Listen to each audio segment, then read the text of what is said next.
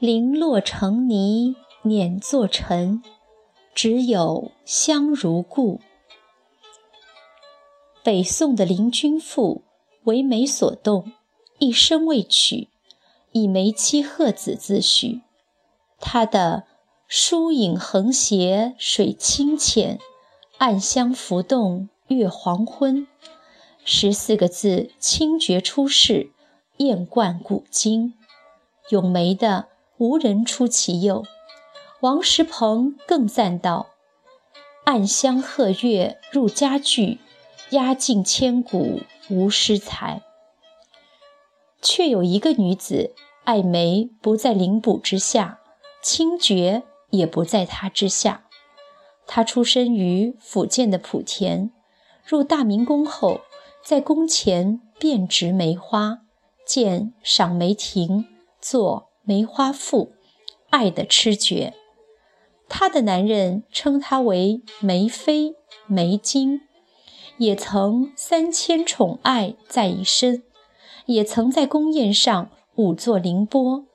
有人趁醉踩了他的绣鞋，便恼了，拂袖而去。清冷疏淡的人儿，连皇帝的面子也不给。像这梅，春风初度，万花献媚的时候，他不理；东风萧瑟，蓦然回首。他或许已在墙角候君多时了。他整个人正是白眉如雪，不染尘埃。可惜清幽的眉，似乎从根本上不属于繁盛的大明宫。他是被命运带进来的旁观冷眼人。杨玉环进宫，他渐渐失宠，迁居上阳宫。沉香亭的梅花。改成了牡丹，一篇《楼东赋》改变不了爱情偏离的轨迹。她的男人侧然了一下，侧然而已。爱情是霸道的，独一无二的爱，他不能，也没有能力同时爱着两个女人，只能送去一壶珍珠。君王也一样，一样遭遇了爱情。面对真正的爱情，不能三心二意。可惜他不晓得，丰裕的物质温暖不了被爱情遗忘的心，满足不了这个孤独清高的女人。他作《楼东赋》说：“长门自是无梳洗，何必珍珠为寂寥？”意思也是明确的。要么就是你的人来，清心寡欲的来，哪怕只是来见我一面，我也承恩不忘；而一壶珍珠，我是不稀罕的。一个失宠的妃子，能决然地将皇帝御赐的礼品退回去，并反问一句：“何必珍珠未寂寥？”该是多么清洁自许、自尊自重的人啊！我总觉得。林君赋笔下，暗香疏影、冷花淡萼的梅仙，便像是梅妃江彩萍。她幽密柔弱的外表下，隐藏了一颗宁折不弯的心。可惜太出尘离俗，便更不为世所容，又怎经得住人世的变化呢？安史之乱中，梅妃成了战火里的一束枯梅。将清冷舒瘦的影子留在了温泉池里，等着这个宫殿的主人回来。多年后，当李隆基在梅树下挖出梅妃的遗骨时，已然垂垂老矣的太上皇泪湿长衫，涕泪横流，将满园子的梅花洒在他的身上。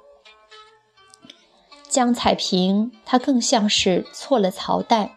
早生了数百年，唐爱牡丹，宋爱梅，梅妃似乎更应该出现在宋代，成为一代文人一饮寄托的对象，独独的占尽风流，不要和杨玉环那株洛阳牡丹争艳，不应该落得个柳叶双眉久不描，残妆和泪湿红绡的下场。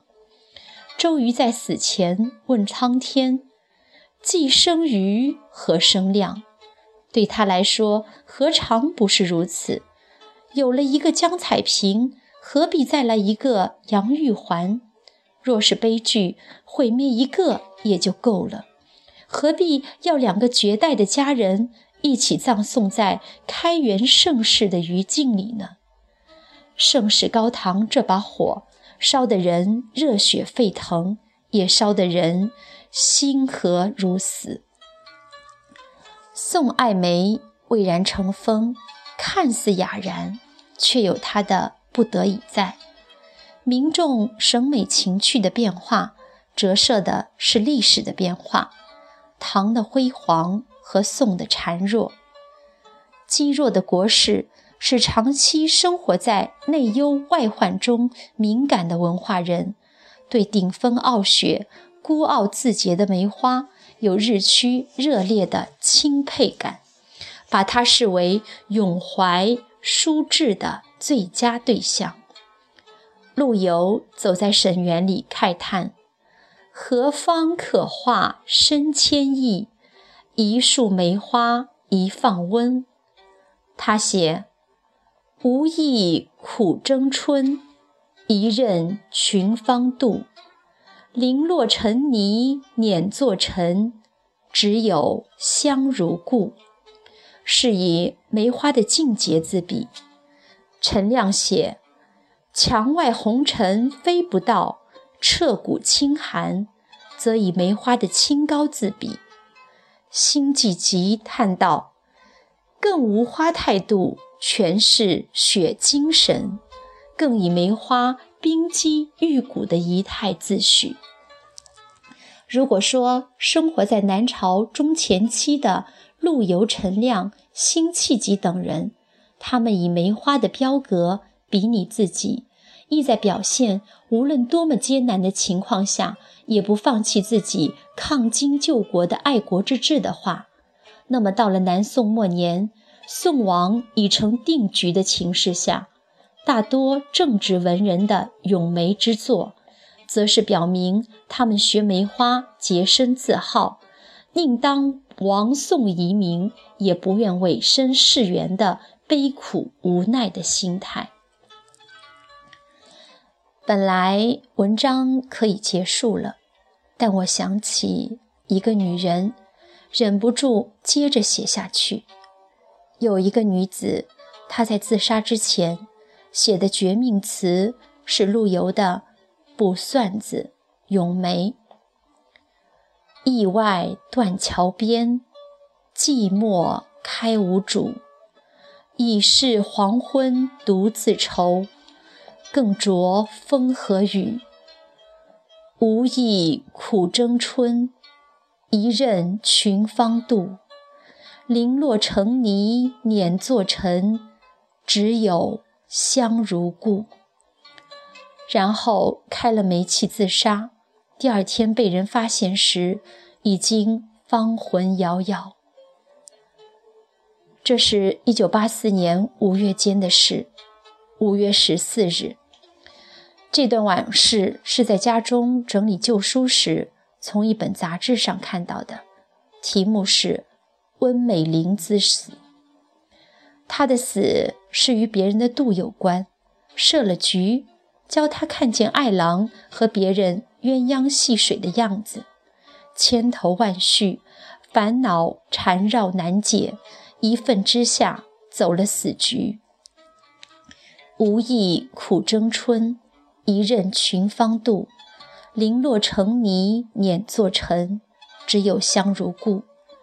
他的死让我记清了。这首词，放翁的境界到了阿温处，成了对世事森然的冷语相对；男人的刚烈化成了女子的清佳。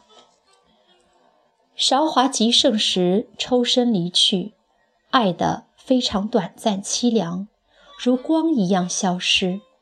那个男人随他一起隐没在黑暗里，终生。不再得志。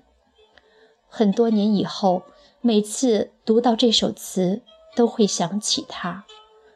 薄命如花，却是二十一年暗香如故。